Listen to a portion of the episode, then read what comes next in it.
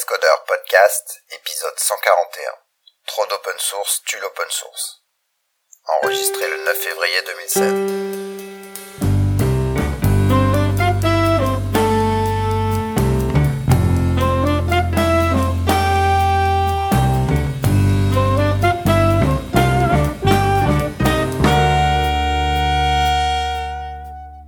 Bonjour et bienvenue au Cascodeur épisode 141. On est le euh, combien? 9, 9 février. Le Mardi février 9 février.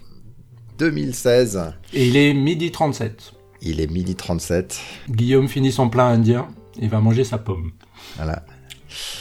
Dans une heure, euh, ce sera le truc des geeks. Ah ouais, leak. Euh, Antonio, tu veux nous faire un petit Devox approche, Devox France? Tu veux nous faire un petit, en parler deux trois, Allez, secondes Devox France approche, 20, 21, 22 avril, au Palais des Congrès, 2500 personnes, 8 salles en parallèle, 160 speakers venus du monde entier. Euh, les vidéos seront mises sur Parlaise, on espère, le soir même. Euh, et gratos. Ouais, euh, pardon. YouTube. Ça, c'est les vieux réflexes. Et ouais, les vieux réflexes.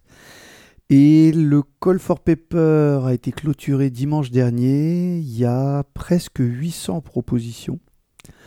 On en acceptera au total 160, incluant Quickie, etc., etc. Donc pour les conférences, les fameuses conférences euh, d'une heure, ça va être l'hécatombe, parce qu'il faut qu'on en prenne 80 sur, je sais plus, 500, je crois. Bref, euh, ne nous envoyez pas trop si votre talk euh, est pas pris, et puis, euh, et puis euh, aimez-nous euh, si votre talk est pris, parce que c'est un, c'est un boulot de dingue, et Emmanuel Bernard est là, puisque il vote, il fait aussi partie du comité, c'est un boulot de fou. Bon, mais est-ce que les cascodeurs seront là? C'est tout ce qu'on veut savoir. Bien sûr. Bien sûr, on clôturera Ah. l'événement vendredi de 17h50 à 18h40. Voilà. Donc pour info, il y a, il y a 450, un peu, un peu en dessous de 450 euh, propositions de conférences euh, sur les 100 et quelques que tu as dit qui seraient, qui seraient acceptées. Moins de 100 d'ailleurs. Ouais. Donc ouais, grosse, grosse compétition. Sur les conférences, le format conférence. Alors, si vous avez soumis un talk euh, où il y a le mot-clé do- Docker, le mot-clé micro et le mot-clé service, vous n'êtes êtes pas mal. pris. Ah, vous êtes mal. Parce qu'on en a Statistiquement, vous n'êtes 300. pas pris en fait, c'est ça le truc. C'est marrant, euh, il faudrait faire un, tag cloud de l'historique euh, Devox. Euh, cette année, c'est clairement mi- euh, microservices. L'année dernière, c'était du Docker. Il y a trois ans, c'était du NoSQL. Et c'est vrai qu'on est quand même des, des fashion victimes. Chaque année, il y a le buzzword et tout le monde rentre dedans. Et je serais curieux de voir sur les 300 euh, talks qui parlent de microservices, combien l'ont vraiment mis en prod et sur quelle échelle. Bref. Bah si, ils ont mis un microservice. On l'appelle monolithe, d'accord? Mais ils ont au moins mis un monolithe. On l'appelle le microservice. Le microservice. voilà. Et sinon, les cascoleurs ont été super votés, donc euh, merci. euh, parce qu'il y a le CFP, mais il y a aussi des gens euh, qui sont extérieurs au CFP qui votent aussi. Ils appellent ça les golden tickets. Donc c'est des gens normaux qui ont pris leur place et qui votent. Et euh, on a eu un, ben, un super retour et ça nous permet nous de voir si on est dans les clous ou pas euh, par rapport à ce que d'autres gens. euh, C'est ça les golden tickets, j'avais pas compris ce que c'était moi. Ouais, c'est Ah, une nouveauté. En fait, Comme Charlie et la chocolaterie en fait. C'est un peu comme. euh, euh, non, en fait, c'est une nouveauté. C'est nos amis anglais, Devox euh, UK. Parce qu'on a des qui amis ont anglais, eu nous. cette idée. oh oui, voyons, c'est terminé la guerre euh, contre Euh, la tu veux dire des, grands bretons, parce qu'ils sont pas forcément tous anglais. Il y a peut-être aussi des écossais et tout ça. Ah non, non, pas eux. Ah, Non. d'accord. La classe. Et donc, on, a fait pareil en France. Euh, on a mis en vente 64 go- euh, Golden Tickets. Et sur les 64 personnes, bah, il y en a. euh, il y, en, a une vingtaine, je crois, qui ont voté pour presque tous les talks, donc 800 talks.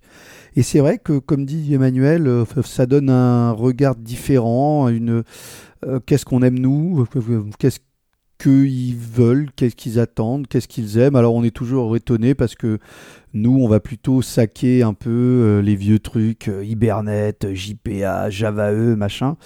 Et en fait, les gens adorent, ils veulent voir du, ils veulent voir euh, du, de l'Hibernet in action, euh, les tricks de d'SQL, etc., etc. Quoi. Donc, les, euh, les tricks de cul? The tricks of the SQL, ouais, parce qu'on a. Ah non, j'avais compris les- les, Bon, avec bref. les 10 tricks SQL, les 10 euh, astuces. Tricks. Ah oui, Oh, je, flemme. pense qu'un Emmanuel Lécharnier aurait rebondi sur le, le coup des, des tricks, mais Non, c'est oui, c'est ça. Quick trick. En tout cas, le- la conf Rational Rose euh, a un super note. non, on rigole. ça va te déchirer. Bon, on va, on va avancer. Donc, euh, ben, achetez vos billets maintenant, puisque ça va venir euh, vite. Euh, évidemment, Oui. il reste encore des Oui. places, mais historiquement, ça c'est plein avant la fin. Donc, euh, Oui, faites vite. Voilà. Voilà, sinon on va se lancer dans euh, l'approche euh, langage. Euh, la première, c'est sur une licence intéressante qui est, euh, euh, c'est la, la licence solipsiste du solipsisme. Solipsisme. Qui veut c'est dire le- Alors bah c'est l'idée euh, en philosophie euh, qui dit que en fait la seule chose dont tu es certain, c'est que toi tu existes puisque tu penses. Mais si ça se trouve, tout ce que tu vois, les autres personnes ne sont que un, un reflet de ton imagination et qu'il n'y a pas d'existence réelle euh, à part toi-même en fait. Et donc, Refermons cette C'est la licence. Matrix. C'est la licence Matrix. un petit peu. En, en gros, donc la licence, elle dit, euh, euh, vous avez le droit. Enfin, c'est le début des licences, assez classique. euh, euh, tant que vous, euh, mais après, il y a des petits trucs particuliers. euh, tant que vous dénoncez le, le travail original et les copies comme une pure euh, comme, comme une pure donnée euh, sans vérification possible au- en dehors de votre, de votre cerveau. Bon, je, le, je le traduis à la volée, donc c'est un petit peu difficile.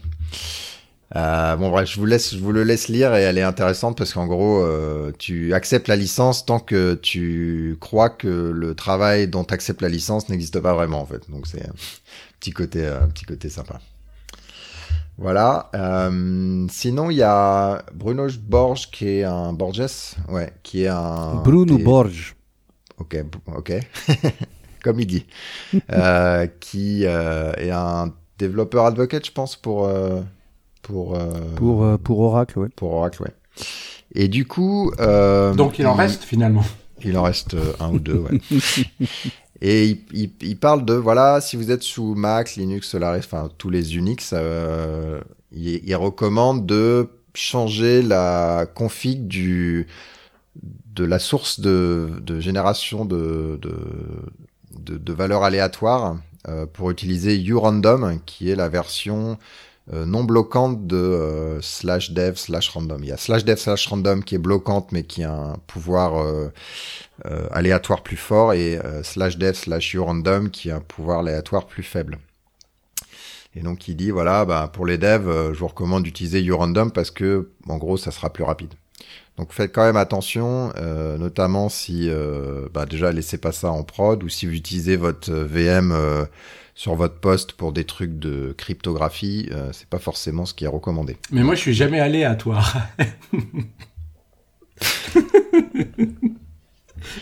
Oh. Next. Voilà, donc écoute, euh, faudrait voir, j'ai pas testé, savoir si vraiment ça amenait de la, de la performance ou pas. Donc euh, si, Si, quelqu'un, si, si, je Ouais. confirme. Ah oui, Ouais, c'est vrai. C'est un trick, euh, une astuce qui est connue depuis, depuis assez longtemps et effectivement, c'est énorme la différence. D'accord. Et sur quelles opérations? Enfin, moi, ce que là, on le voit, nous, c'est sur des, des tests unitaires. Ouais, T'as les tests unitaires où tu, où ça fait, euh, à part derrière, ça, t'as du random. Bah, c'est des trucs qui mettaient, euh, des tests qui pouvaient prendre, euh, je sais pas, plusieurs minutes même, qui passent en quelques secondes. euh, ah ouais. Donc ça peut être très long, ouais. Initialiser. Mais c'est la, c'est l'initialisation, il me semble, si je me de mémoire. Euh, une fois que c'est initialisé, c'est rapide, mais c'est des limites qui étaient longues. D'accord. Ouais. Le truc d'après, c'est Brian Goetz. On lui demandait euh, qu'est-ce que vous que Regrettez. vous regrettez en fait dans Java 8. Déjà dans Java 8. Euh, Ça vient tout juste de sortir et qu'est-ce que vous regrettez? Voilà. Et il dit bah voilà optional, euh, il a euh, un certain nombre de méthodes qui sont censées être utilisées, euh, if, alors je me rappelle plus, euh, or else ou des choses comme ça qui disent ramène-moi la valeur et puis si la valeur est nulle ra- ramène-moi autre chose. Mais il y a quand même une méthode qui s'appelle optional.get qui ramène la valeur. Et puis, euh, si la valeur euh, n'est pas. Euh, Enfin, déjà, n'est pas si là, elle est bah- dedans, il te la retourne. Mais le problème, c'est Voilà. justement quand elle est pas là. Qu'est-ce qui fait quand elle est pas là? Ça te Voilà. balance une horrible exception. Et du coup, c'est pour ça qu'il aurait voulu mettre un nom plus. euh, Get. euh, attends, qu'est-ce qu'il a mis? Get or Get through or something through. horrible if the thing is hem- euh, empty. Voilà. Un Et donc c'est euh, intéressant parce que c'est toujours le débat. Est-ce qu'on met quelque chose d'explicite qui à ce que ça dépasse les 80 caractères pour un nom de méthode? Et euh, ou alors euh, est-ce qu'on peut euh, voilà est-ce qu'on fait court et du coup il faut que les gens ils lisent la Javadoc. Et puis une fois que tu as, mis un nom sur une API, bah, c'est mort, euh, tu l'enlèves plus. Eh ouais, c'est gravé dans le marbre. C'est gravé dans le marbre, ouais. Voilà, sinon le Java plugin va bientôt mourir. Aïe, Euh, aïe, Oh Début non de l'année prochaine, si je me souviens. Yes. Oh. Ouais. Sachant qu'il est déjà plus trop accepté par euh, pas mal de navigateurs. Euh, euh, je C'était qu'il faut vraiment quand faire l'effort pour l'installer ou je sais même plus si c'est accepté. Mais en tout cas, les navigateurs, ils ont maintenant leur, euh, leurs API sandboxées pour leurs extensions et les API historiques de plugins, euh, elles, euh, elles dégagent, elles seront de, de moins en moins supportées. Donc ça y est, Mhm. Oracle a dit bon bah Java dans le navigateur, on l'enlève. Enfin, on ne supportera plus à la fin de l'année. Et franchement, ce qui a donné la, la mauvaise, euh, euh, enfin les- les- la notion que Java est pas sécure, etc., c'est quasi uniquement ça en fait. C'est ça qui est dommage. Ça Mm. nous a tarni un peu notre Ouais, plateforme. alors sur la sécurité et sur la perf aussi, c'était lent à chaque fois pour charger tous les, toutes les classes et tout. Ouais, parce qu'il fallait démarrer la VM, ensuite, euh, ouais, c'est clair. Bah, charger les classes sur le réseau, tout ça. Donc c'était Ouais, pas. ça, c'est ouais. encore. euh, Non. Mais bon, moi c'était, enfin dans, dans mes premiers, euh, mes premières euh, applications web, j'avais fait des trucs comme ça et enfin j'avais trouvé ça super cool moi à l'époque. ouais. Il reste Java, euh, Java Web Start. Ouais, ouais, ouais. Mais c'est vrai. et ouais. donc, ouais. Euh, c'est vrai que je pensais qui- plus à Java Web Start effectivement. C'est quoi C'est à partir d'une URL en gros que ça démarre Java ou un truc comme ça? Je me rappelle plus le, le détail. Mais... Voilà. Sinon, euh, autre euh, chose euh, bizarre, Android euh, va utiliser OpenJDK. Donc vous vous rappelez, Android, ils utilisaient euh, historiquement Apache euh, Harmony comme implémentation des API Java. Et puis après, ils avaient leur propre, enfin, ils avaient leur, leur euh, implémentation du, du JDK à eux, et puis après leur propre VM. Et puis, bon, bah, il y a eu un procès. Oracle a dit qu'ils avaient copié du code, qui était euh, 10, 10 lignes. Puis après, ils ont dit qu'ils avaient copié les API, alors que les API avaient débat sur le fait qu'elles soient copyrightable ou pas. Donc, le, vent tournait plutôt sur le fait que les API étaient copyrightables. On en a parlé euh, dans le passé. Ça pose d'ailleurs pas mal de, problèmes. Euh, Enfin, on verra dans, le futur en tout cas.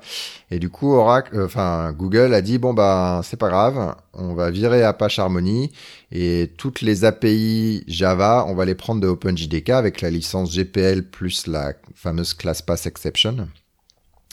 Ce qui fait que bah, tant qu'ils recontribuent sous forme de LGPL plus class pass exception les changements qu'ils font sur euh, ce bout de code, ils sont tranquilles, ils sont protégés par la licence d'Oracle euh, elle-même.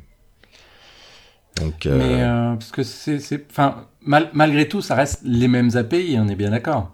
bah oui, Mais, euh, enfin, du fait qu'ils utilisent OpenJDK, euh, on peut pas dire qu'ils utilisent les mêmes API, alors que c'est les mêmes API. Enfin, tu vois, il y a un petit côté un peu bizarre sur le notion de C'est pas qu'ils copyright sur les pas le API. droit d'utiliser les API, c'est je crois qu'ils avaient ils les avaient copiés, ils les avaient réimplémentés les API et du coup vol de copyright. Alors que là ils disent non, on Ouais, vole pas le copyright, on utilise Celui de, directement. ce- celui d'O- d'OpenJDK. autorisé. euh, ouais. Mais c'est vrai que c'est un peu tordu quand même, je trouve. C'est c'est assez tiré par les cheveux comme truc. Ouais. Mais ce que je Ah. me demande après, c'est si, euh, parce que si on regarde, il y avait quand même, euh, enfin bon, à Harmonie ou pas, il y avait quand même aussi des, petites différences des fois subtiles euh, niveau du, on va dire SDK pour pas dire JDK. Euh, et du coup, je me demande si ça va foutre euh, pas mal la grouille ou pas au niveau des, développeurs Android et de leurs applications, ou si ça va passer euh, comme une lettre euh, à la poste. Et deuxième question aussi que je me posais, est-ce que du coup, ils vont quand même faire un, comment on appelle ça, un régime euh, et enlever, euh, ré-enlever des choses style, euh, bah, euh, par exemple swing ou des choses comme ça ou ça j'ai pas vu euh, de, Ouais. de mention de Enfin, ça. Ce qu'ils ont, ce qu'ils ont dit, c'est qu'ils n'allaient pas utiliser OpenJDK verbatim nécessairement. Alors déjà, leur VM, ils la gardent, ils gardent la- leur propre VM, donc ils n'utilisent pas la partie JVM de OpenJDK. Ouais, On parle bien du SDK. Et ensuite, ils disent, euh, on sera capable de modifier les choses tant qu'on le release en, en GPL plus ClassPass Exception. Donc ça, ils, se- ils se laissent le droit de justement de remettre les bugs ou les différences qu'ils avaient. euh, D'accord. euh, donc que du- ils, ont la liberté, ils sont pas bloqués à ce niveau-là. Parce qu'un problème le- qu'on avait par exemple quand on a développé Groovy euh, pour Android, donc euh, avec Groovy on peut développer des applications Android. hein. Euh, en fait le truc c'est que par exemple dans le JDK il y a des classes dans euh, Java, euh, Beans, je sais plus quoi, qui ne sont pas dans ce qui était sur Android, dans le SDK Android. Et du coup je me demandais est-ce que du coup on va revoir revenir ces classes là ou pas? Et je, je suis curieux de voir ce qu'ils vont faire exactement avec OpenJDK du coup. Ouais. Voilà. Puis il y a certains qui disaient ah bah ça va les débloquer, ils vont pouvoir utiliser les dernières versions de Java. Et euh, Rémi disait attention, Là, euh, c'est le JDK, c'est pas le langage, ouais. voilà, il y a, il y a plus que le langage, il y a aussi la VM avec des, des changements qui sont pas forcément supportés par la JVM Android aujourd'hui. Ouais, ouais. Sur les Non, lambda, puis, les choses et la question, c'est est-ce que euh, Google et Oracle, suite à ça, se rabibocheront? Est-ce que le procès va enfin se terminer ou pas? Il y a aussi plein de questions, différentes euh, analyses. La réponse pour l'instant, c'est non. Ils continuent euh, à se taper dessus, mais bon. Ouais. Est-ce que ça Ah. peut pacifier? Moi, je pense qu'ils étaient bloqués, ils pouvaient plus coder sur, euh, en gros, Apache Harmony ou le fork qu'ils avaient fait eux, et ils voulaient avancer. Du coup, euh, voilà, c'est une solution élégante entre guillemets, quoi. Euh, sinon, moi, j'ai découvert un truc grâce à Stephen Colborn, c'est la notion de receiver euh, annotations. Non, pardon, de explicit receiver parameters. Et je savais pas, mais on peut créer depuis Java 8. Il y a une fonctionnalité que vous connaissez sûrement pas. Donc, mettons que vous ayez une euh, classe euh, monnaie et puis une méthode euh, euh, ramène-moi le montant, donc get get montant. Get money or throw something horrible. Voilà, c'est ça. et ben, on peut créer la même méthode. On va l'appeler get money or throw something horrible et les paramètres qu'on va rajouter, on va mettre le premier paramètre qui est l'objet sur lequel est euh, cette méthode, donc monnaie, et le nom du paramètre va être this, comme euh, THIS, comme, euh, comme this euh, dans qu'on utilise dans, Java. Et puis après, on peut mettre les autres paramètres.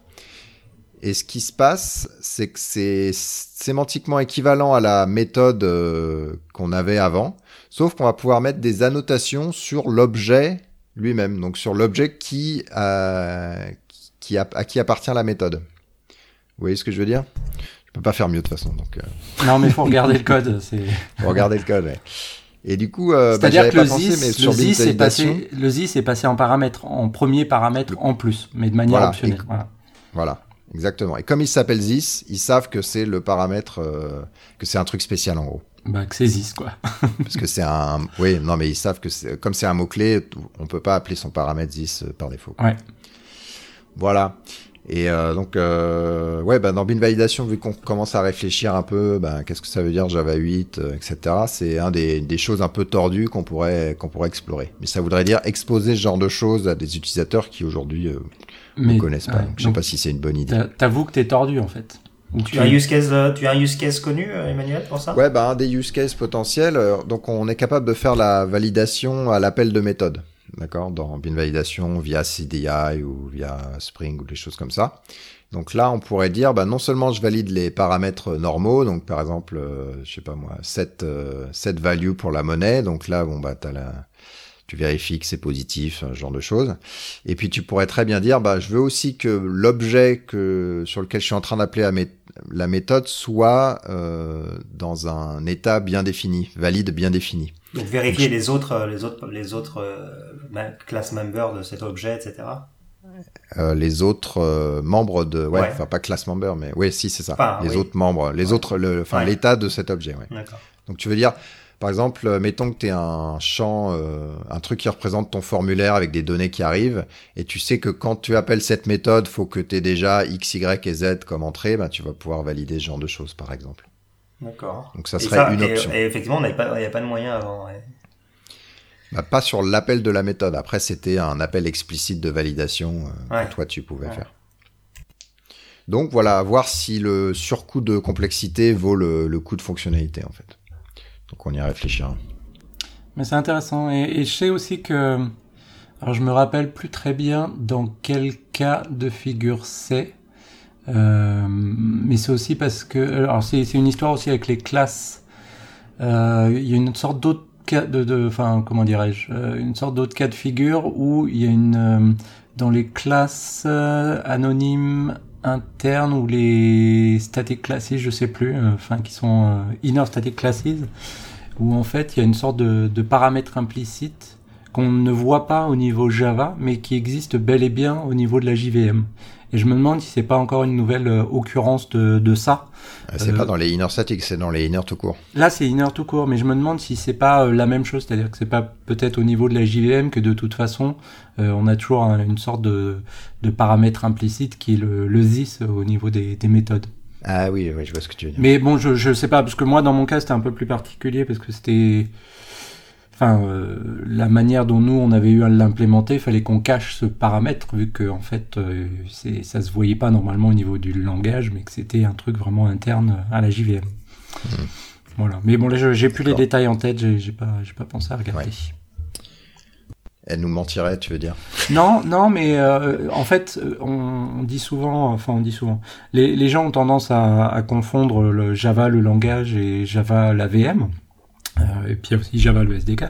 Mais en l'occurrence, euh, il y a quand même des choses qui sont différentes entre la VM et le langage, et qui fait que, enfin, le, le- on peut faire certaines choses avec la VM qui ne sont qu'on ne peut pas exprimer par exemple avec Java le langage et c'est aussi pour ça que bah, des fois dans certains langages alternatifs on peut faire aussi des choses que que Java ne supporte pas et, euh, et c'est intéressant de voir que bah il y a cette distinction là et là peut-être que justement pour pouvoir refaire surfacer euh, cette idée de pouvoir appliquer des, des, des annotations justement sur le this euh, pour ta méthode, euh, bah, ils ont peut-être fait réapparaître je sais pas si c'est ça, hein, s'ils l'ont fait comme ça, mais peut-être qu'ils ont fait réapparaître quelque chose qui, qui est pas artificiel, mais qui existait bel et bien au niveau de, au moins des internals, euh, des boyaux internes de, de la JVM. Quoi. Voilà, c'est tout ce que je voulais dire. Ouais. Euh, je crois que Stéphane explique euh, pourquoi ils ont rajouté ces fonctionnalités. C'était pour un truc interne à eux, mais là je me rappelle plus. D'accord, mais je, je j'ai lu l'article, mais comme euh, c'était il y a un petit moment, je, je me rappelle plus les détails. Voilà, sinon, il y a un article que j'ai bien aimé sur les modules. Et euh, quel est le problème quand on n'a pas de module et d'isolation Euh, Et puis, euh, qu'est-ce qu'un système de modules euh, est censé résoudre, enfin, pourrait résoudre Et qu'est-ce que Jigsaw essaye d'adresser? Et j'ai trouvé ça pas mal, parce que ça donne un petit peu de, de recul euh, euh, là-dessus. Je vais vous laisser lire parce que c'est un petit peu, ça sera un petit peu long à, à résumer. Mais en tout cas, il dit que voilà, ben les les euh, les dépendances qui sont transitives ou non exprimées explicitement, voilà, ça, Jigsaw est censé le, résoudre. Euh, le shadowing, je me rappelle plus bien ce que ça veut dire, mais j'imagine d'isoler les différents trucs, ça c'est censé être résolu. Gérer les conflits de version, attention, il y a tu utilises X euh, version 1 et X version 2 et qui est exposé par un surmodule Y des deux versions, il faut que je te soit je te protège de ça, soit je te je te préviens. Apparemment, ça a pas l'air d'être euh, nécessairement Ça euh, sera résolu. pas dans non, ça sera pas dans Jigsaw ça. Voilà. Et puis il parle de complexe class loading parce qu'effectivement dans les modules on peut faire des, des protections assez fines euh, via le, le class loading. Euh, voilà, c'est euh, c'est pas encore bien clair ce qu'ils vont ce qu'ils vont faire. Mais en tout cas, je vous recommande de lire cet article si ça vous intéresse. Oui, Euh, parce qu'il termine en disant, et il a raison, hein, que le, aujourd'hui, le, le ClassPass L, c'est qu'on on a plein de choses de- dedans, soit, mais on a des versions, justement, comme dit Emmanuel, on a la version euh, X1 et X2. Euh, et comme, on, comme Jigsaw ne, ne va pas résoudre ça, il dit que de toute façon, de facto, on, on aura un module L. Donc on, Ouais. on passerait du jar L au module L.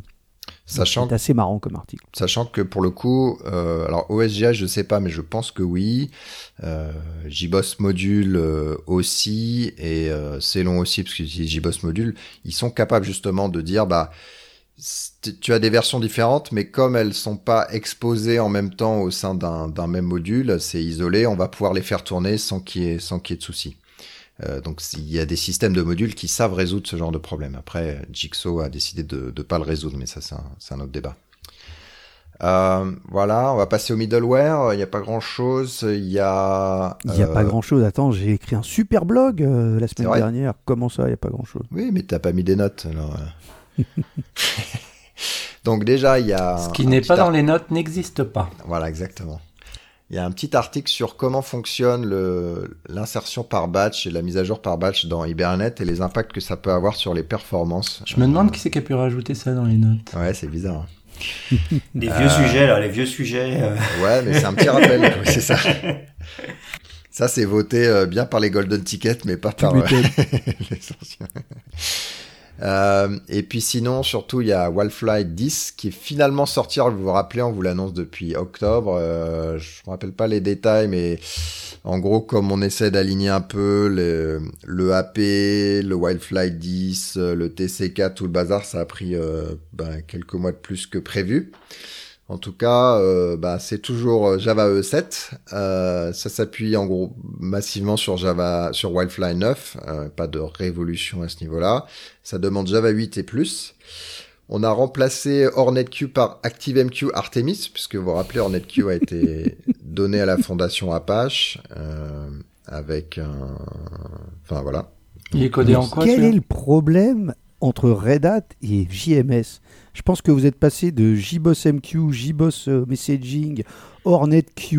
Enfin, vous arrêtez pas là. Non, mais là, c'est le même produit. C'est juste qu'on l'a donné à la Fondation Apache. Bah, c'est justement partie du, processus de rationalisation. Donc, on met tout sous ActiveMQ euh, avec HornetQ qui est euh, une des implémentations, mais qui est, spécifique Java. voilà. Mais le problème, c'est que ce JMF, enfin, c'est pas JMS, c'est que le modèle du messaging, il est compliqué. T'as des protocoles, enfin, des, des specs genre MQP, t'as des API genre JMS, t'as des implémentations différentes. Euh, je te parle même pas des ESB, on en a eu, on en a eu pas mal aussi sous notre portfolio. Oui, oui, aussi, oui. Donc voilà, bah ça arrive. Euh, écoute, euh, on n'est pas aussi fort qu'Oracle à racheter des trucs, merger, puis que ça se voit plus. Qu'est-ce que je te dis? Merger, merger, ils n'y arrivent pas tout le temps, je vais te dire. Voilà le support offline de la ligne de commande pour euh, bah, mettre à jour les choses sans avoir à démarrer une version de Wildfly. Euh, le support de JavaScript en autre reloading. Donc on peut faire des, des classes JavaScript et euh, qu'elles soient autres déployables. Donc c'est en gros au lieu de coder en Java, vous codez en JavaScript et puis ben vous pouvez faire des bin CDI, des des endpoint REST ou des choses comme ça. Donc si vous êtes un fanat du JavaScript mais que vous aimez Wildfly aussi, ça peut être intéressant. Voilà, le, un autre truc intéressant, c'est le, le, la taille de pool des stateless session bin, des MDB, etc. Là, maintenant, il est euh, automatique. Il s'appuie sur le nombre de CPU que vous avez ou le nombre de corps ou ce genre de choses. Euh, automatiquement par défaut plutôt que d'avoir une, une, taille fixe. Donc, ce sera des choses probablement que vous aurez plus à configurer. Donc, c'est intéressant. on dit un ou une poule en français. Next. Ah, t'as une grosse poule. une grosse poule avec des dents. euh, et puis Hibernate ORM5 euh, qui est inclus dans. Euh, donc là, bon, je vais pas vous en parler parce que j'en avais déjà parlé, mais voilà, ORM5 est dedans. Bon, et sinon, vu qu'on parle euh, donc serveur d'appli et que je viens de le rajouter dans les show notes, j'ai écrit un super blog. Voilà. Voilà. Sur quoi Et sur quoi Ah, pardon. Ah, il sait pas lui-même. ça. ça commence par lorem ipsum. non, lorsque j'ai vu que enfin euh, Red Hat daignait avoir un JBoss 7 EAP en version bêta, presque trois ans après la sortie de Java E7, je me suis dit, ça y est, on est chaud bouillant là. Donc j'ai pris tous les serveurs d'appli, presque tous, qui implémentent euh, tout ou partie de Java E donc il y a euh, bien sûr euh, tous les Glassfish, les JBoss, les Wildfly, les Weblo et les WebSphere qui eux euh, donc implémentent la totalité de Java E7, donc les 32 ou 34 specs. Puis après, uniquement ceux qui implémentent le profil web, donc c'est un sous-ensemble 14 specs, les Tommy, les Résines, les Liberty. Et puis je suis allé aussi jusque aux serveurs d'appli qui ne font que servlet 3.1, donc les fameux Tomcat, GT et Jean Dorto. Et voilà, donc je les ai tous pris. Je les ai tous mis sur mon, sur mon Mac, donc pas de Docker. Et j'ai fait des petits tests simples, start, stop, euh, mémoire, footprint, etc. pour voir où est-ce qu'on en était. Euh, parce que souvent, on dit Java E, c'est lourd, les serveurs d'appli, c'est lourd. Moi, je pars sur un Andorto, etc. Et on, et on se rend compte que c'est pas vrai en fait. on se rend compte qu'un Tomcat a, a démarré, ça met 0,5 secondes. Ça fait que servlet JSP Expression Language. Et un Wildfly 10 euh, va mettre une seconde 9. Euh, et il vient presque avec tout. En plus, euh, Wildfly est assez balèze parce que quand il démarre, il a plein de services qui sont en lazy load. Mais pas tous en fait. Lorsqu'il démarre, il a déjà chauffé des tas de trucs. Donc voilà, on a un Wildfly 10 qui est 4 fois plus lent au démarrage qu'un Tomcat 8 ou même un Tomcat 9. Voilà, et puis aussi euh, la mémoire, on se rend compte que après un petit coup de JC, ils, sont tous euh, à 50 ou 60 MB, quoi. voilà, sauf, euh, sauf effectivement Weblo qui est très long, très gourmand. WebSphere Full, alors lui, impossible de le mettre sur Mac. Mais sinon, voilà, il se, il se tire un peu de la bourre en termes de modularisation pour démarrer vite, euh, consommer le minimum de votre ressources, etc. etc. Donc euh, je vous conseille ce superbe blog. Donc tu as encore de beaux jours pour, pour faire du consulting Java E, quoi. C'est ça que tu es en train de, es en train de oh, justifier ton TJM là. Oh, alors là. Euh, juste, juste pour continuer ce que tu dis, Antonio, le, démarrage, démarrage du serveur d'app n'est plus le problème. En revanche, le démarrage de ton appli, elle, prend encore beaucoup de temps. Oui. Surtout si elle est grosse et qu'il y a beaucoup de jars et donc beaucoup de classes à, charger. Ça, Surtout Hibernate. non, mais c'est vrai qu'Hibernate, c'est une, Historiquement, c'est une partie assez, assez longue, euh, ouais, parce qu'il y a beaucoup de, beaucoup de calculs de métadonnées. Ouais. Mm, mm. Mais bon, euh, la plupart des stacks utilisent Hibernate ou un truc assez équivalent, donc là, tu vas perdre quoi qu'il arrive. Euh, sauf ou, potentiellement peut-être un non mais même même un Tomcat si tu bootstrap euh, ton ta session factory euh, c'est pareil. Oh oui, tu démarres un Tomcat avec Spring Hibernate. tu prends 30 secondes dans la vue. L'application context Spring démarre, Hibernate, Kickstart, tout ça, c'est super long. Hein, ah mais comme dit Vincent, là c'était juste serveur d'appli vide, mais après tu mets une grosse appli, bah voilà. Ouais. D'ailleurs, ça me fait penser à cette fameuse euh, copie d'écran où on voit euh, business code avec deux lignes dans la stack et puis tout le reste, il y a la stack euh, Tomcat, Spring, Hibernate, JDBC. Interception, proxy, proxy, interception. en fait, je trouvais ça un peu... Enfin, en fait, c'est un peu débile parce que quand tu réfléchis, bah ouais, mais t'es sur un système d'exploitation avec du firmware au-dessus le, le bout de code, ensuite euh, l'émulation, ensuite le truc, le je sais pas quoi, tu le montres pas ça. Tu dis, bah non, bah le système d'exploitation, j'en ai besoin. Donc après, qu'il y ait beaucoup de trucs dans la stack, c'est pas vraiment le, le problème. Après, on pourrait le, le, cacher pour simplifier un peu les choses, mais en termes de rendu, mais finalement, euh, que votre code business euh, ne fasse que deux lignes, c'est une, un peu une preuve que les frameworks font beaucoup de boulot pour vous, quoi. Voilà, c'était mon billet d'humeur. non, je suis d'accord, c'est un bon point. C'est un bon point. Ouais, c'est vrai. Voilà, sinon, euh, infrastructure. Et euh, j'avais rajouté, toi, ah tu, tu, recharges pas les show notes en fait. Tu mets tes trucs et en fait, tu regardes même pas bah, que les autres. En fait, j'ai peur de charger une fois que j'ai démarré. Euh, Mais attends, ça va pas recharger WebSphere dans, dans la ferme quand même. c'est ça. Allez, je rafraîchis. Non, j'avais, j'avais juste rajouté, il y avait un blog post là de Graham Rocher euh, qui dirige le projet Grails euh, sur Grails 3 là il y a des améliorations euh, donc quand on fait vraiment des gros projets Grails y avait Grails 3 qui utilise Gradle pour faire le build et tout ce qui est multimodule etc autant dans les, les, les, frameworks comme ça de type euh, développement rapide, euh, bah, euh, c'est rapide, surtout quand on fait des petites applis, et des fois ça devient plus lent quand on fait des trucs plus gros. Et là, ils ont bien travaillé sur, sur ces aspects reloading, et même quand on a des gros projets Grails avec plein de multi-modules dans tous les sens, Euh, ils ont fait des, des gros progrès là-dessus et, euh, et, que ce soit un gros projet ou pas un, un- ou que ce soit un petit projet, euh, là du coup le re- rechargement est super rapide donc les développeurs restent productifs avec Grails 3. Ah, Voilà. c'est cool ça. C'est cool. Euh, au niveau infra- infrastructure, Docker 1.10 est sorti.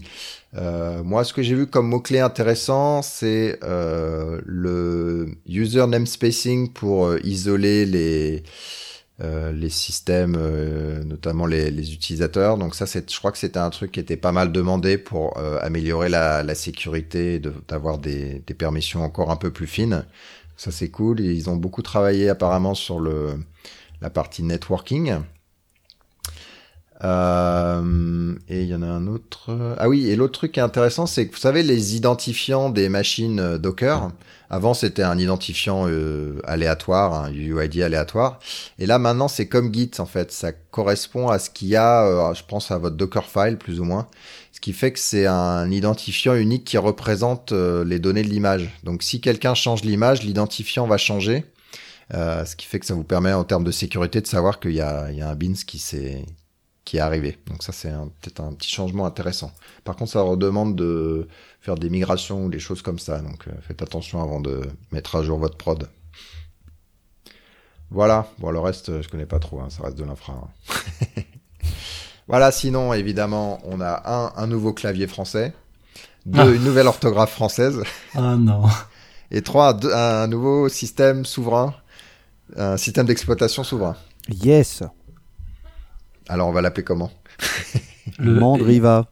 Hmm, non, il y avait pas, il y avait pas quelqu'un qui a fait une super blague avec euh, SOS système ouvert OSS souverain ou je sais plus quoi. là. 117. Non, euh, j'ai trouvé ça pas mal. Euh, Le SOS comme acronyme. Donc euh, l'histoire, c'est que des Députés. parlementaires, ouais, des députés euh, Ils se sont on dit. se- qui se sont dit, qui ont repris un, truc qui, qui est toujours venu et qui est reparti. Vous vous rappelez euh, comment il s'appelait euh, l'ancien ministre euh, de l'économie productive. Arnaud de Montebourg avait sorti ça, puis c'était reparti dans les cartons. Donc là, ça ressort encore par les députés cette fois où voilà, il faut un système d'exploitation souverain pour nous protéger et protéger la nation, etc., et puis ce qui est marrant, c'est que le monsieur, le directeur de l'ANSI, qui est la l'agence en gros de défense, euh, de cy- cyberdéfense en, euh, en française, euh, en gros a mis un peu tr- euh, pas les pieds dans la mare, mais en disant bon bah si c'est pour réinventer la roue, euh, ça sert à rien. Si c'est voire même contre-productif. Si on veut un truc sécurisé, voilà, l'ANSI avait déjà travaillé sur la, une couche de sécurisation au-dessus de, de Linux. Donc, euh, on peut essayer à, à voir si on veut rajouter des choses ou collaborer euh, sur des choses comme ça, mais pas la peine de repartir de zéro. Ça, ça a pas de sens. Enfin, on, Ça, on en avait parlé sur les sur euh, les cascodeurs, hein, mais Mandriva a, été créé en 98 et ils ont fermé boutique euh, l'année dernière. hein, euh, donc ça faisait 17 ans que les mecs ils galéraient, rachat, machin, euh, bidule. Mandriva, euh, c'était du franco-français. euh, L'État a jamais mis une thune dedans. euh, bon. Et en 98, ça aurait peut-être fait sens, mais là, en 2016, euh, enfin, c'est c'est vraiment une aberration. Ouais. Attends, parce qu'il y aura un l'internet souverain après, parce que, faut pas- parce que le problème c'est qu'ils peuvent pas contrôler. la- Vive le. Minitel Bah, Ouais. Et surtout, sur cet OS souverain, il faudra mettre un, traitement de texte souverain, un, un timesheet souverain, des jeux souverains, Bah, un jeu d'échecs euh, souverain. Enfin, Solitaire, bon, c'est bon. vous vous rappelez des mineurs? Ah, c'était super ça. Eh ouais. Ah c'était ouais. le Windows a été fait pour ça, quoi. Et Othello? Euh, voilà, sinon, Facebook ferme Parse. Moi, je connais pas bien, mais je pense, Guillaume, tu connais un peu mieux, non? Ouais, c'est moi qui, qui ai rajouté ça. Donc euh, Parse, bah, qui était une, une solution de back-end, mobile back-end à ce service. Donc qui permettait de, de, gérer tes données, de provisionner tes users, etc. Et bah, en particulier, bah, c'est vrai que quand on est euh, développeur mobile, on n'est pas forcément et qu'on fait par exemple une, une application, euh, euh, enfin avec des, des, utilisateurs qui partagent des données, etc. Euh, bah, on peut être un très bon développeur mobile, mais pas forcément maîtriser toute la chaîne jusqu'en bas, c'est-à-dire euh, tout ce qui est infrastructure, serveur, le code pour le back-end, etc. Et du coup, bah, toutes ces solutions-là, comme euh, Google Firebase, euh, Facebook Parse et plein d'autres, sont intéressantes. Et euh, donc là, Facebook qui se recentre plus sur sur son Messenger, sur le sur la publicité mobile, etc. Enfin, ils ont un petit peu changé leur, leur fusil d'épaule et du coup s'intéressent peut-être moins au public des développeurs d'appli, on va dire. Euh, ils ont moins besoin d'amener d'autres utilisateurs euh, mobiles sur la plateforme, vu que de toute façon il y en a de, de, plus en plus.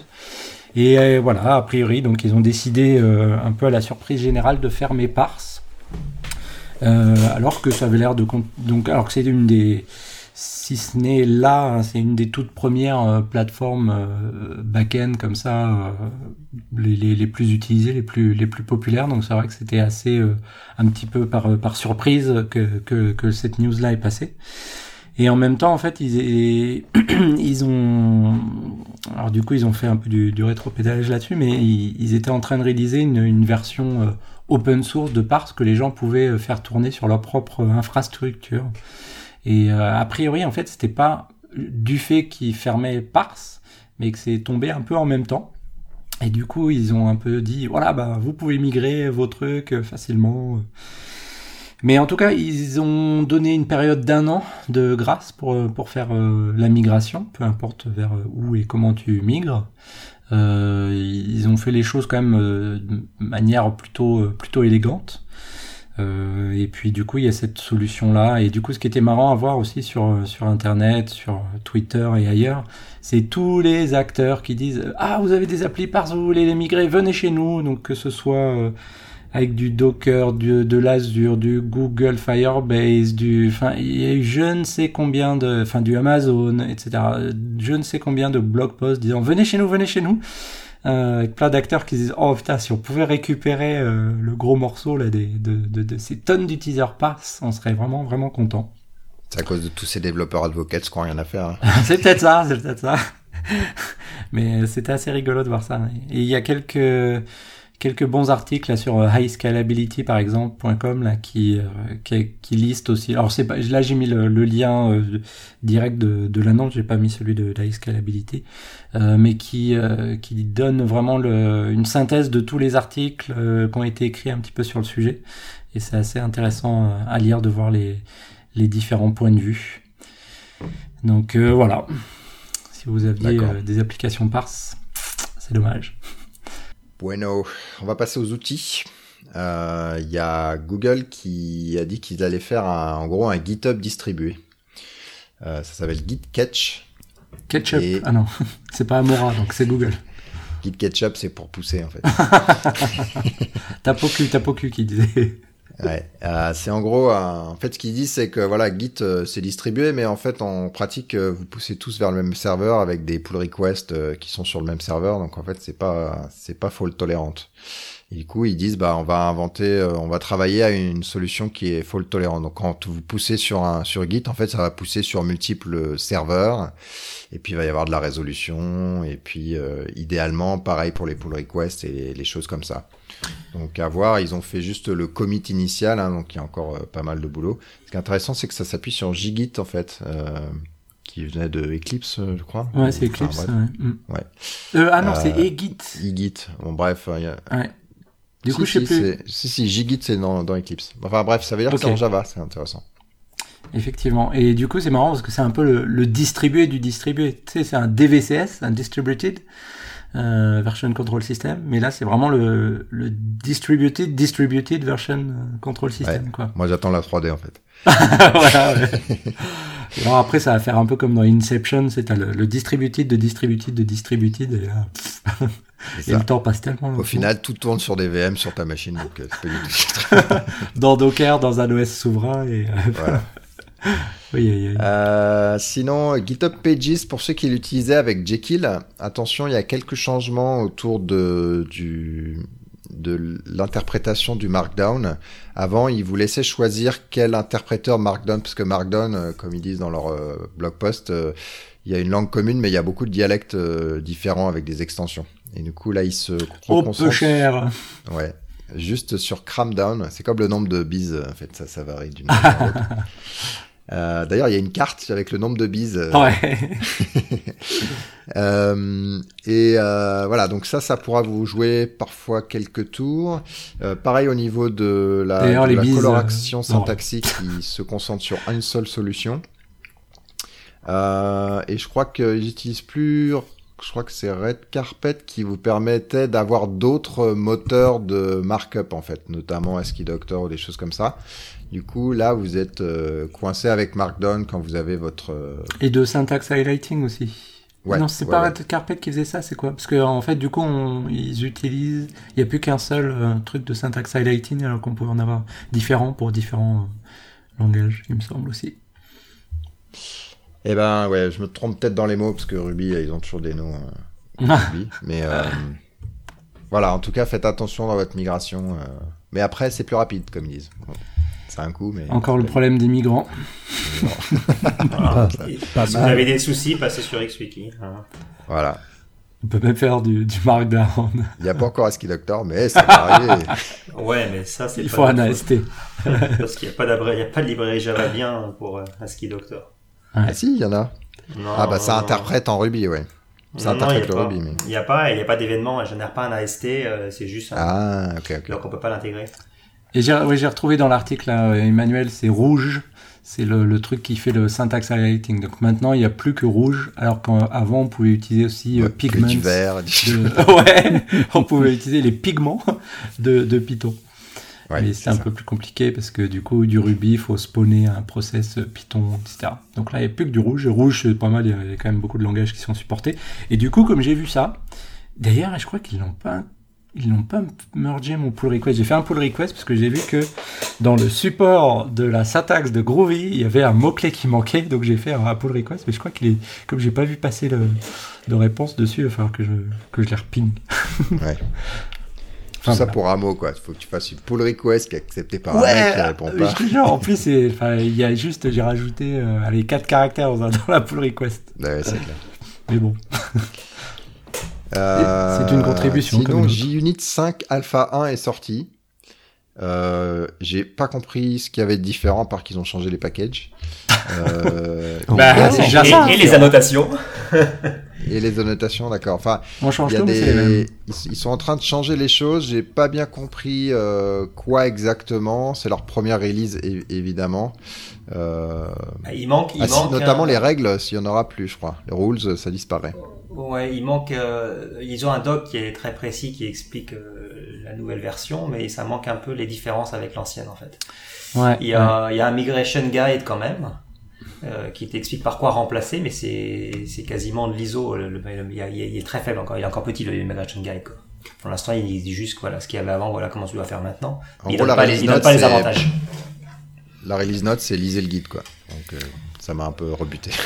Ouais, j'ai l'impression Ouais. que le gros changement c'est dessous, c'est plus sur le, le, le life cycle interne euh, et le et pour pouvoir l'étendre, etc. Faut un peu un peu euh, normaliser tout ça, le rendre plus solide. euh, parce que ça a été rajouté au fur et à mesure du temps dans, dans JUnit, c'était pas forcément prévu dès le départ, tout- toutes les features qui ont été rajoutées. Là, c'est un peu un refactoring interne. En tout Bah cas, c'est pas après- la première fois qu'on voit des, euh, des noms de package avec un, un numéro de version. Moi, c'est un repeal. Mm. Ouais. Euh, Il y a Commons Lang et Commons Lang 3. Là, à- à- donc Gen a priori, ils sont partis sur un org.gunit.gen5. D'un autre côté, c'est pas con parce que ça te permet de laisser la place pour le futur. Bien sûr. On, va, sûr. allez, on pourra faire Gen 6 alors. Moi, je trouve que c'est c'est ce que fait Go, et en fait, je suis en train de me dire que c'est pas une mauvaise idée. Ça fait un peu moche, mais je pense que quand on s'y habitue, euh, ça permet un des chemins de migration. Euh, la migration, elle est relativement facile. euh, Tu passes de 5 à 6 et après tu regardes ce qui pète. Euh, je, je pense qu'il y a plein d'avantages à ça plutôt que. Oui, et puis comme c'est un framework utilisé partout, de, de toute façon, euh, tu vas te retrouver avec des ad tests qui viennent de la 4, des ad tests de la 5. Alors, ça, c'est le euh, risque. Donc effectivement, il vaut Ah, mieux. là, ils ont tout euh, changé. Hein. Là, apparemment, euh, genre en regardant rapidement, ils ont, ils ont, en gros, euh, il faudra que tu changes tout. Bon, ils, ils vont supporter les anciens tests Unit 4 dans Unit 5 avec un moteur backward compatible Unit 4. Mais euh, si tu veux écrire proprement en Unit 5, euh, tout est, tu dois tout changer. Quoi. Sauf test, sauf test, mais effectivement, après, au lieu que ça s'appelle before class et after class, c'est before each, after each, before Non, before- all, non, before all, ouais, le non, all, all. Ouais. Euh, c'est vrai qu'à part le add test, euh, tout change. Le ignore, c'est le disabled. Tout change en fait. À se demander pourquoi. Je pense que c'est un peu trash euh, pour le coup. Ignore, disabled, bon, pff, ouais, d'accord. Bah, ils ont peut-être fait exprès pour séparer, pour que ce soit plus clair la Ouais. séparation entre les deux, je sais pas. Et la génération 6, il, euh, il faut qu'ils aient d'autres idées alors, parce qu'après le. Entre ignore et le disable, ignore, le ça va être quoi disabled, il faut qu'ils trouvent un autre truc, waouh. Euh, Forgotten. euh, Destroy. oh, destroy. euh, disappear. alors, Don't test. Et après catégorie et tag, ça va être theme, un thème. Ouais, c'est ça. Ouais. Ah bon. À voir. Voilà. Mais bon, À- faut, à suivre, en suivre, tout cas, il faut bien qu'ils commencent par euh, les fondations. Euh, donc, tu es bien obligé de commencer quelque part quand tu essaies de, de revoir complètement un framework. Et du coup, bah, c'est peut-être ça. On a peut-être juste là les, les bases. Alors, euh, Mais question moi, sur, enfin, euh, je trouve ça courageux quand même. C'est courageux. Euh. Et c'est bien euh, qu'il y ait de la vie et, et que ça et Mm. que ça progresse quoi. Ouais.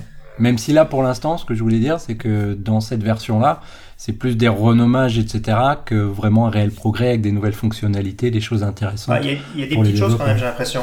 Euh, j'ai pas lu Ouais. assez pour tout, mais j'en ai vu quelques quelques petites quand même déjà. D'accord, bah, moi j'ai pas vu, mais peut-être parce que j'ai pas assez regardé. Euh, voilà, sinon il y a JFrog qui vient de lever 50 millions de dollars, donc euh, félicitations à eux. Euh, J'espère que le- la montre ne tourne pas à partir de maintenant, mais voilà. Euh, donc euh, félicitations à eux, et du coup ils vont pouvoir payer des bières. Et des croisières à Alcatraz, par Et exemple. le sponsoring euh, à Devox France. Ouais. Et voilà, il reste plus que 10 millions maintenant. Non, mais c'est une bonne, une bonne équipe, une bonne boîte. Ils sont très sympas, toujours euh, Ouais. très supportifs au niveau de, des projets open source. C'est quand même assez, euh, Ouais. assez, euh, enfin, génial pour, euh, pour le noter et, ouais, et agréable. Une très très bonne équipe, très sympa.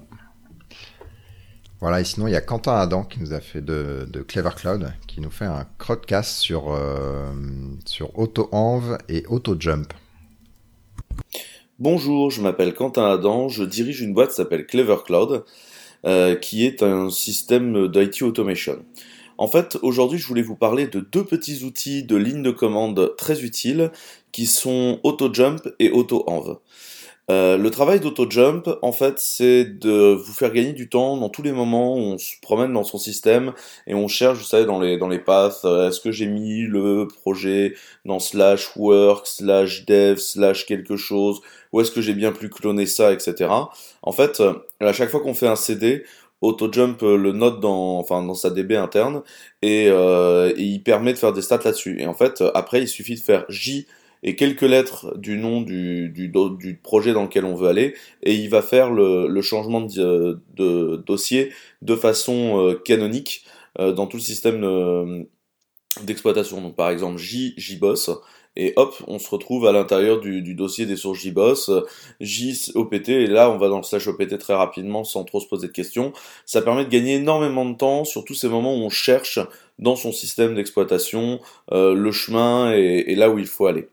Et l'autre outil, AutoEnv, est un outil qui permet, notamment quand on a pris l'habitude euh, de peupler en fait la configuration de son projet avec des variables d'environnement, ce qui, ce qui est une bonne pratique, euh, d'auto-publier des variables d'environnement quand on rentre dans un dossier. Donc quand on rentre dans un dossier, en fait, il, source un fichier .env euh, qui, euh, qui va contenir un certain nombre d'exports de variables d'environnement. Et euh, c'est extrêmement pratique vu que on peut très facilement se dire bah je mets toute la configuration de ma base de données de test ou un truc comme ça dans ce fichier là et euh, en combinant AutoJump et AutoEnv, on peut se, dépl- se déplacer plus rapidement dans son système d'exploitation, trouver ce dont on a besoin et avoir immédiatement un environnement euh, prêt à fonctionner sans avoir rien à, à appliquer de plus. ce qui est donc extrêmement euh, pratique. Euh, en plus, les deux outils ont été bien pensés d'un point de vue sécurité, notamment AutoEnv, qui fait attention à bien vous représenter le fichier que vous allez exécuter s'il a été modifié entre chaque euh, exécution. Donc, euh, deux outils pour gagner en vélocité dans la ligne de commande et développer plus vite. Merci, au revoir. Voilà, bah moi j'ai installé AutoJump du coup, et je suis en train de. Ça, Bah, ça marche. mal, ouais. Ça a l'air sympa. de- Voilà, j'essaie de voir si ça, si ça reste dans mon flux de travail habituel. Parce que comme j'utilise déjà Tmux avec des choses préconfigurées, euh, ça arrive déjà dans les bonnes directories, j'ai moins besoin de ça que quelqu'un qui l'utiliserait pas, mais je... à suivre. C'est des scripts Ruby, c'est ça? C'est Ruby? Python? Python? Euh, je sais pas comment c'est fait. euh. Il me semble l'un ou l'autre. mais le Il y a le lien. GitHub, euh, ouais. Voilà, sinon en big data rapidement, il y a, vous vous rappelez Google Dataflow, qui est cette euh, nouvelle plateforme pour gérer euh, bah, le flux d'événements, le traité, etc. Ils l'ont open sourcé en Apache Beam, Et B-E-A-M. bim, prends ça dans les dents. Et Beam, voilà, c'est ça. Euh, bon, voilà, c'est le début, hein, c'est le, le l'incubation. Donc, euh, c'est. C'est encore un projet Apache de plus dans le dans le big data. Donc, de toute façon, big data égale Apache, il n'y a pas de pas de mystère.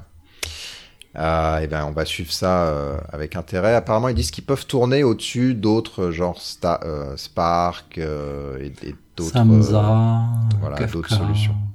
etc. c'est vraiment le, le framework de, de Flow au- au-dessus. Euh, T'as mis ça dans Big Data, AlphaGo. Ouais, AlphaGo. Voilà, alors rapidement, AlphaGo, c'est euh, Google qui euh, a annoncé qu'ils ont un, en gros un logiciel euh, basé sur euh, du big data qui euh, arrive à battre euh, les, les champions de Go. Enfin, Alors, de a- l'intelligence artificielle, plus Voilà. que du Ils ont Big Data. battu le champion Machine learning. européen. Là, ils vont faire une, un match contre le champion euh, du monde qui est un Coréen au mois de mars. Ouais, mais apparemment, il a, un- enfin, il est quand même un sacré niveau encore au-dessus. hein. Donc ça, ça a été intéressant de voir euh, ce que, ce que ça Ouais, va mais donner. après, ça suffit d'un an de plus. Hein. Ouais, ouais, et c'est ce qu'il disait, ouais, vu que, en fait, le- la manière dont ils l'ont fait, c'est intéressant parce que euh, ils font aussi du reinforcement learning, où en fait le le truc, c'était un peu comme euh, vous vous rappelez de Wargames où le où le jeu euh, rejoue contre lui-même, etc. Et en fait là, du coup, il analyse encore plus de parties en jouant aussi contre lui-même et tout. Enfin, c'est Ouais. Ça fait très En fait, science-fiction, je trouve. Euh, ouais. Il disait que c'était basé sur le même algorithme euh, qu'ils ont créé l'année dernière, je crois, euh, qui a appris à jouer à une quarantaine de jeux. Donc Ah oui, machin, on lui ouais. mettait un jeu et il apprenait en fait. Rien qu'en regardant les pixels, et il arrivait au bout d'un moment à, enfin, à, à gagner. D'accord. Wargame, c'était tic-tac-toe hein, pour le référence. Ouais, ouais, ouais. C'était un petit peu plus simple, mais bon, c'était il y a un certain temps quand même. hein. Bon, et puis euh, sinon Apache euh, Spark 1.6 est sorti. Alors j'imagine qu'il y a toujours des petites euh, brisures, mais ils ont un TCK qui explique bien ce qui casse, ce qui casse pas, et puis les frameworks qui sont compatibles. Ils parlent de parquet, d'une réécriture pour être plus plus rapide au niveau, j'imagine, lecture et écriture des données, meilleure gestion de la mémoire, un peu plus automatique. Bon, balisé parce que j'ai pas. Ah si, c'est surtout. Ont introduit une euh, nouvelle API suite au feedback qu'ils avaient euh, au niveau de, je sais plus quel autre, de data frame. Donc là maintenant ils ont une notion de dataset qui est, euh, qui est un petit peu au-dessus, euh, qui euh, qui sera un peu plus facile à utiliser du coup, un peu plus haut niveau. Voilà. Sinon, au niveau design, bah, tu vois, c'est, toi, euh, Guillaume, qui l'avait pointé. Des petits conseils sur la pagination. Alors, non pas, non pas au niveau dev, mais comment on l'affiche à l'utilisateur. Ouais, conseil euh, UI, UX. Donc, euh, vaut mieux faire euh, des gros boutons, bien séparer les trucs, pour que ça, euh, puisse être utilisé aussi en, mobile, etc. Tout un tas de, de petits conseils. Et puis, il montre aussi des exemples de, de sites qui font des choses bien ou pas bien pour, euh, pour la pagination. Donc, euh, ça, ça paraît trivial quand on parle comme ça de pagination, mais faire une bonne pagination agréable à, à utiliser, qui marche bien, euh, ben, voilà, ça se, ça se réfléchit. Et là, il y a des bons conseils. Ouais, notamment ben, le bouton euh, fin, début, le plus à l'extérieur, ensuite next, machin assez gros, ensuite les pages, Mm. que ça soit visible quand tu es sur une page donnée, que ça soit pas cliquable, voilà, Ouais, ouais, plein, ouais. plein de petites choses intéressantes.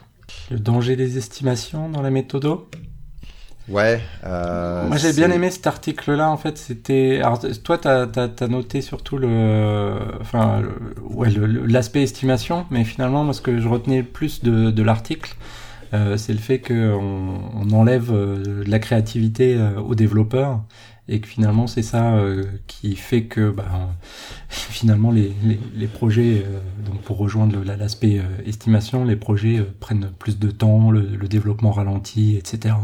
Ouais. Donc, en fait, le, le, cœur de l'article, il dit voilà, on va vous demander une estimation et ça va mm. vous bloquer à dire bah voilà, j'ai dit que ça faisait 10 jours et du coup, même si on vous laisse le choix de changer l'estimation après et d'évoluer, vous êtes quand même bloqué sur ce 10 jours initialement et vous allez devoir justifier pourquoi ça prend plus que 10 jours. Euh, en général, ça prend plus. Donc, pourquoi ça prend plus que 10 jours?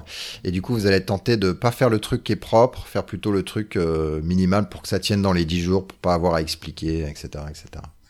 Je crois que c'était ça vraiment le cœur, euh, cœur, cœur de, l'article qui est assez long, mais qui explique un peu l'histoire où l'équipe elle allait bien, mais elle n'était pas monitorée. Et puis d'un coup, les product managers sont, sont arrivés et puis c'est parti en sucette, quoi. Ouais, mais et c'est intéressant aussi parce que donc euh, en tout cas sur l'angle euh, créativité, j'avais tweeté cet article-là et il y en avait un qui m'avait dit mais non, on n'est pas des, des, artistes, on est des artisans. Alors c'est vrai qu'il y a aussi un autre angle. Est-ce que est-ce que le code c'est de l'art ou alors est-ce que c'est de l'artisanat?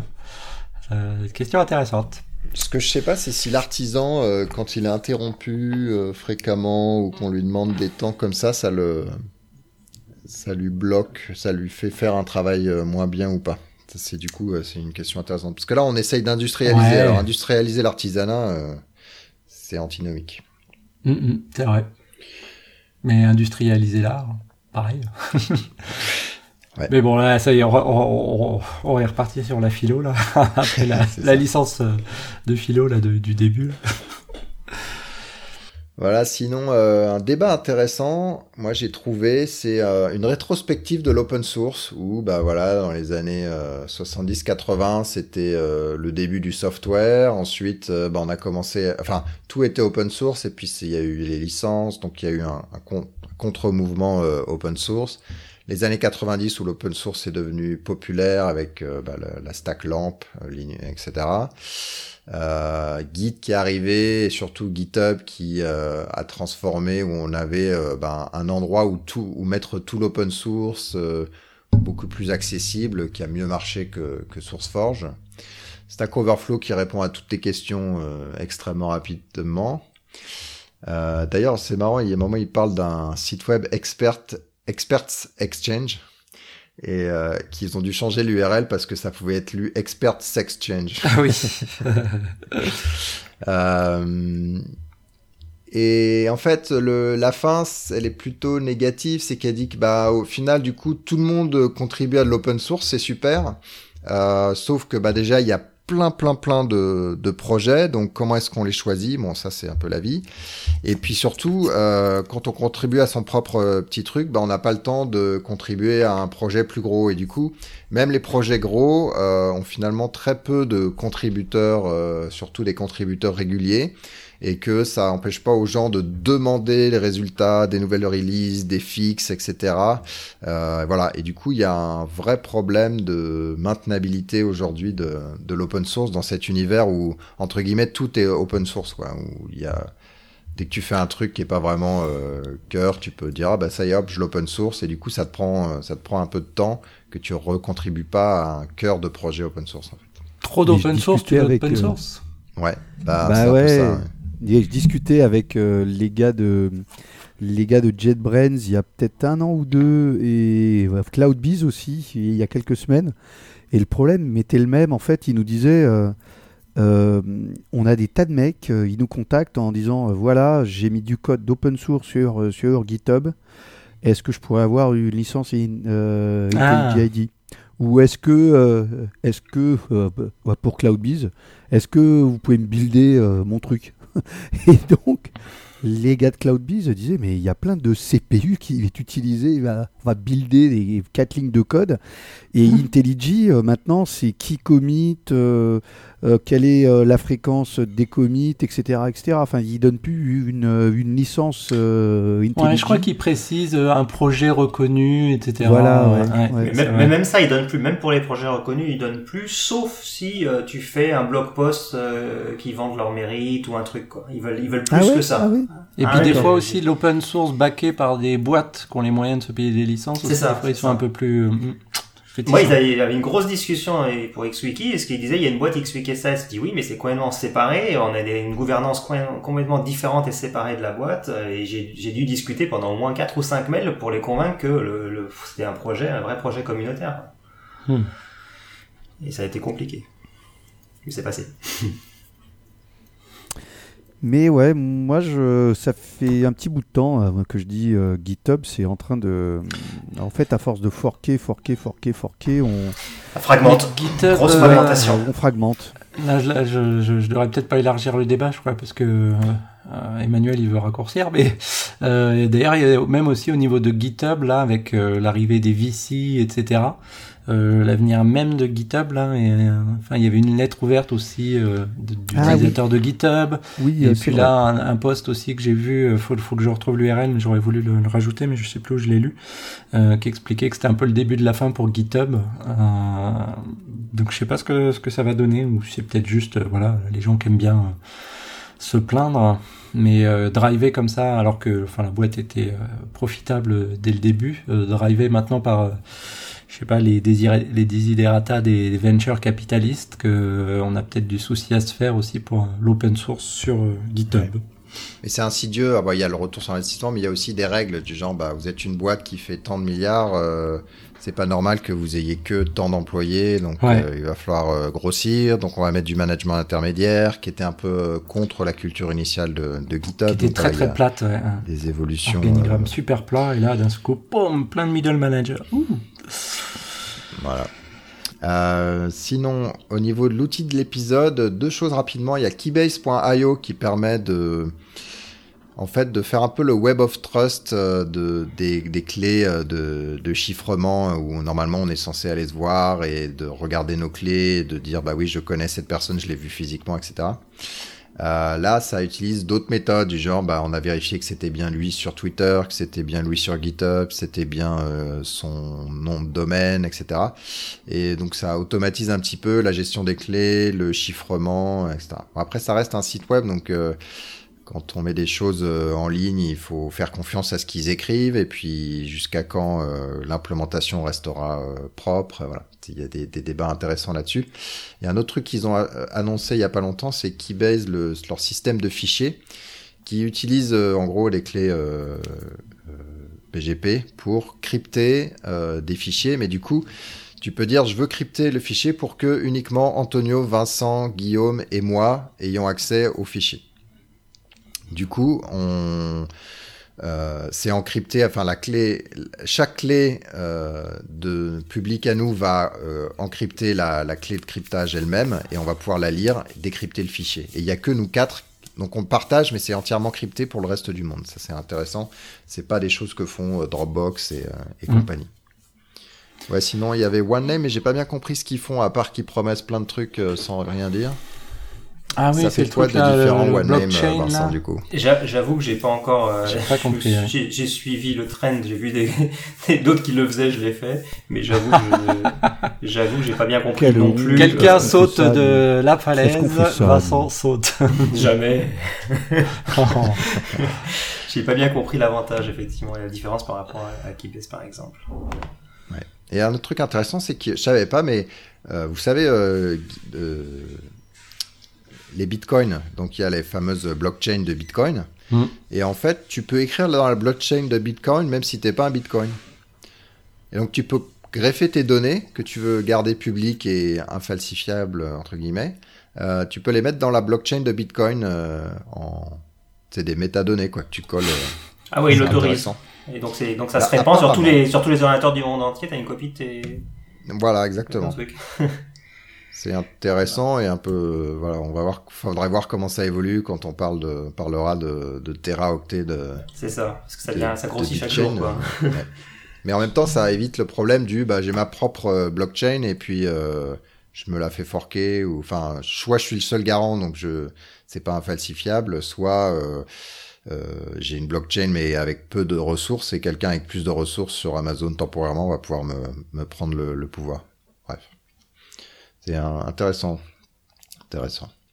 Voilà, sinon dans les conférences, euh, donc le 23 et le 26 mars, là, il y a le Camp. Je sais pas si c'est plein ou pas d'ailleurs. Euh, on va dire que c'est pas encore plein, donc vous pouvez y aller si vous êtes dans la région Grand Ouest. Euh, Devox France le 20 et le 22 avril. 20, 21, 22. 3 jours. ouais, du 20 au 22 avril. Non, le 21 on fait une pause. euh, 21 et 22 avril, il y a Mixit aussi si vous êtes euh, plutôt vers Lyon. Oui, alors on a cette année entre Mixit et Devox France parce qu'on a nos contraintes de calendrier et tout. On a quand même pu se partager un, speaker, donc euh, c'est avec euh, beaucoup euh, d'émotion que je vous annonce Joël Spolsky à Devox France et qui sera aussi au Mix IT. Voilà. Ouais.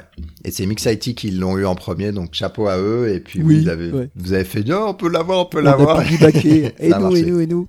Bah, et en échange, vous leur refilez pas à quelqu'un d'autre, là? Non, mais c'est quoi ça, ce bazar? Ah non Oh la vache C'est super oh, les égoïstes C'est super dur. Hein. Les speakers, il faut qu'ils faut qu'ils s'organisent. Il faut qu'on s'organise avec qui paye quoi, les frais de déplacement et tout. C'est c'est on, euh, on aimerait en faire plus parce qu'on est tous euh, potes euh, et bisounours, mais c'est pas facile. Enfin, mm. bon. Voilà, sinon il y a Michael Istria qui me devait un crowdcast, mais qui l'a pas fait. Mais je vais quand même annoncer sa conférence. si ah ben non, vous, allez vers la Virginie, aux États-Unis, du 7 au 10 mars, il y a Qu'est-ce qu'on irait faire là-bas? Voilà, bah si vous êtes des développeurs Eclipse, que ce soit le runtime ou le tooling ou autre chose, vous pouvez aller en Virginie. je me rappelle plus le nom de, l'endroit précisément, mais la côte est, euh, du 7 au 10 mars. Donc c'est bientôt. Dépêchez-vous. Et puis, il euh, y a The Pag qui va nous parler de Vox Days Luxembourg. Moyenne à tous les auditeurs des cascodeurs. Je m'appelle Pierre-Antoine Grégoire, alias The Pag, sur Twitter, et je suis coprésident depuis plusieurs années du YAJUG, le Java User Group du Luxembourg. Cette année, en plus de ces événements habituels destinés aux javaïstes locaux, le YAJUG a décidé de prendre en charge un événement un peu particulier. En effet, nous allons organiser un des Vox Days à Luxembourg, le 22 juin prochain. Pour ceux qui ne connaissent pas ces événements, je vais vous en narrer un peu le contexte. Vous connaissez sans doute les conférences DevVox, les conférences pour les développeurs, enfin essentiellement, qui rassemblent plusieurs milliers de participants sur plusieurs jours dans plusieurs grandes villes d'Europe et d'Afrique du Nord. Il y a maintenant presque deux ans, a été annoncé un dérivé de ces conférences, les Voxed Days, Voxed étant un anagramme de Devox. Ces conférences sont des événements qui gardent l'esprit et le format global de la famille Devox, mais avec une ampleur un peu moindre. En tout cas pour ce qui concerne le nombre de participants et la durée de l'événement.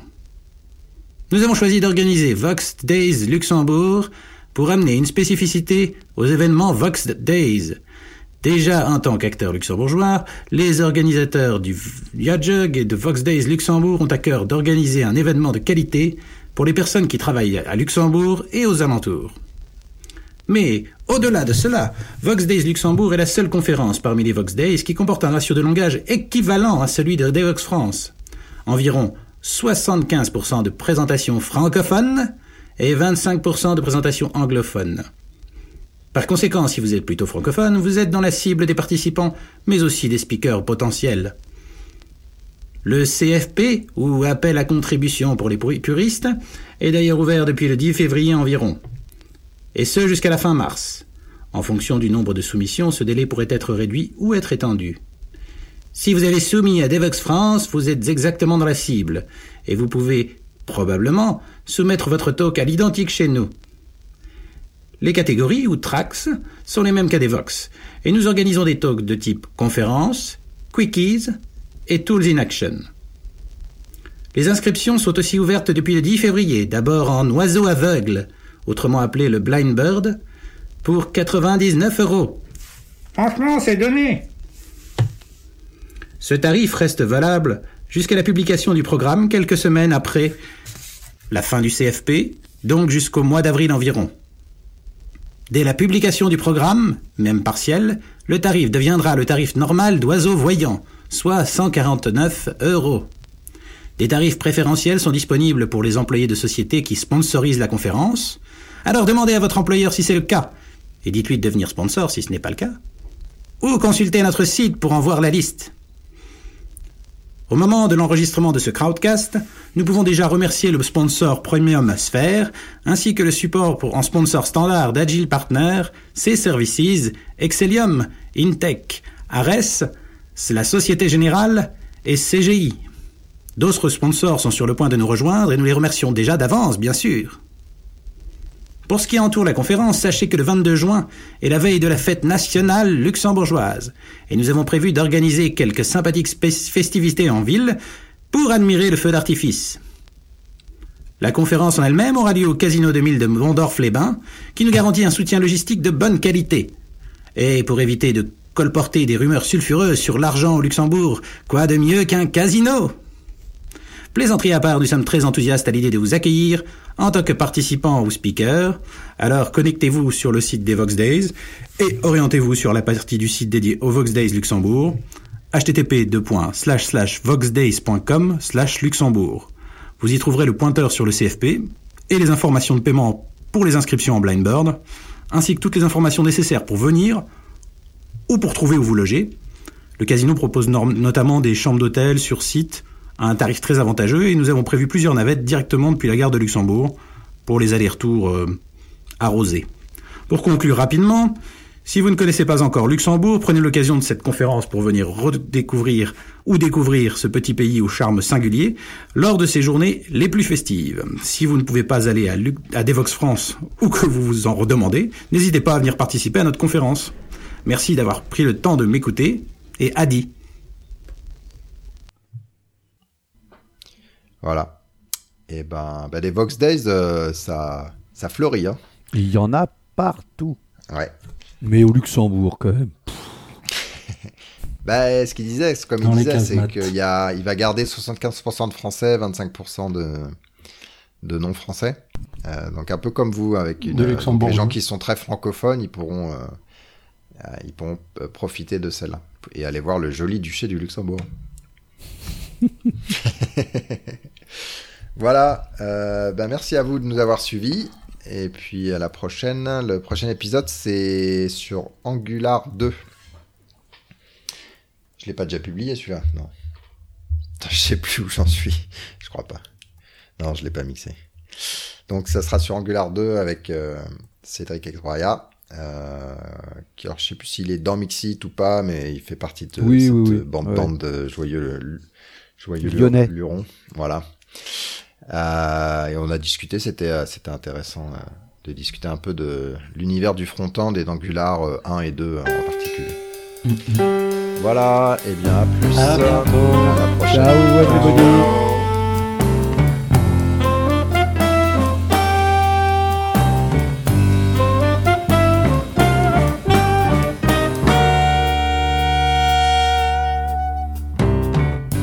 Thème musical est le thème numéro 3, gracieusement offert par podcastem.com. P-O-D-C-A-S-T-T-H-E-M-E-S.com. Le logo a été dessiné par Nicolas Martignol, alias le Touilleur Express. www.touilleur-express.fr